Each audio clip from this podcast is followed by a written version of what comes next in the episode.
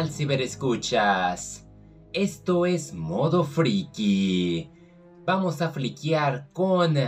Star Wars Inquisitor Rise of the Red Blade. Una historia oscura del universo de Star Wars situada para los amantes de la era Clone Wars hacia el Imperio Galáctico. Es una de las novelas más personales de las cuales me he topado y me da bastante gusto porque me gusta cuando todo se trata de un solo personaje. Es más sencillo seguir la travesía, comprender lo que está pasando alrededor y más cuando se trata de un contexto que fue prácticamente de mi niñez hacia mi adolescencia. Para los amantes de Clone Wars y Rebels, yo creo que van a adorar cada pieza argumentativa de lo que se presenta en este contenido, ya que no solamente termina siendo una historia que te da respuestas hacia la orden de los inquisidores, no solamente se trata de ello, sino nos muestra un punto de vista un poco radical sobre la Orden Jedi, porque vemos a esta protagonista llamada Skat Akaris, que está con su maestra Somber y la lleva en una especie de cacería de reliquias Sith. Hay mucho en el fondo de por qué Askat se siente como que nomás no encaja. Su pasado es muy oscuro aspectos de violencia, inseguridad y siente que todo el mundo está en su contra y que su maestra no sea honesta como los demás integrantes de los Jedi, no ayuda en lo absoluto. Me sorprendió porque Delilah S. Dawson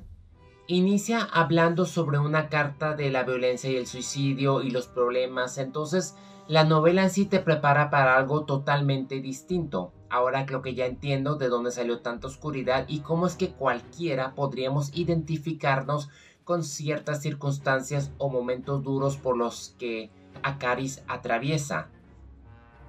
No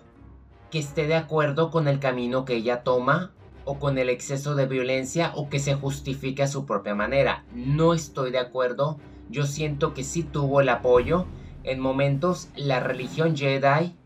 era muy dura y lo dice una persona que perteneció a la iglesia adventista. A veces la fe y la espiritualidad puede ser sometida o puede ser bastante reprimida cuando se es niño y se está creciendo y se quiere respuestas y que nos obliguen a confiar ciegamente porque si no ya estás en contra de todos no es la manera de resolver ciertas cuestiones y en vez de ayudar terminas por frustrar y la persona la vas encarrilando porque hay personas como fue el caso de esta Padawan Iskada Karis que nomás no se tragaba todo por completo y más por de dónde vino. Hay mucho, digamos, por su madre Farah porque descubrimos algo de los Jedi. No que hayan sido terribles con ella, pero sí ocultaron ciertas verdades sí mentían. Sabemos que en The Republic la religión era como que más flexible, entendían que la fuerza podría ser percibida desde diferentes canales y a la vez los Jedi no estaban obligados a servir la religión al 100%. Podrían ser seekers, que significa que podrían irse a viajar a través del mundo y encontrar algo que los llenara. Pero por alguna cuestión, en los siguientes 200 años después, llegamos a lo que es la amenaza fantasma, y los Jedi simplemente se han vuelto cerrados, un poco frívolos y lamentablemente Iskadakaris comparte lo mismo que compartía Anakin Skywalker en su momento, que realmente la frenaban en su potencial y Palpatine, en ese entonces Darth Sidious, le puso el ojo y he aquí porque esta novela se vuelve en una travesía que cualquiera va a encontrar que es maravillosamente cruel. Delilah ya ha escrito sobre mujeres violentas y ella misma lo ha dicho que le encanta, tomando en cuenta que fue la escritora de Phasma y Star Wars Galaxy Edge, Black Spire. Vemos la travesía de cómo Iskarakaris entró en la batalla de Dionysis, liberó un aspecto terrible porque masacró a varios pero salvó vidas y eso solamente le echó fuego a su actitud. Debido a la muerte de muchos Jedi, porque aquí se maneja demasiado las pérdidas y cómo los Jedi van perdiendo ese criterio e inteligencia al ceder, hay una escena que me encanta que es la coronación, porque inclusive la propia protagonista tenía sus propias dudas de si sería convertida en Jedi Knight después de que su maestra haya sido asesinada, cuyo asesinato es donde ella la pone en camino a descubrir qué fue de Farah y por qué tenían una espada amarilla que es muy curioso porque lo mencionan en la novela que era una especie de color que ya no se usaba y era muy raro. Todo se limitaba al azul y verde y quizás se deba a que los Jedi pues se volvieron muy cuadrados en ese sentido y eso mismo les ocasionó que fuesen destruidos y que Iskarakari durante varias misiones haya terminado siendo una inquisidora pero con mucho orgullo. Vemos a ella como con Tu Holland y otro aprendiz que ahora son caballeros tienen que lidiar una misión juntos y ella también comete un terrible error donde no salva a su compañero y termina masacrando gente inocente y la ponen en el radar de Mace Window quien cada vez la trata tan mal y la pone y la vuelven maestra a su beneficio propio. También Yocasta quería que siguiera los pasos de su maestra Somber de recolectar reliquias oscuras y ella se rehusó porque ella sentía que su única misión aquí era combatir y matar porque era su naturaleza. Entonces, el lado oscuro de ella siempre estuvo presente, los Jedi lo sentían y en vez de saber cómo manejarla, cometieron el mismo error de Anakin. La ocultaron, la frustraron y explotó de una manera que cuando ocurre la Orden 66, ella decide darle la espalda a Tohalan, quien al rato se vuelve en un competidor cuando se origina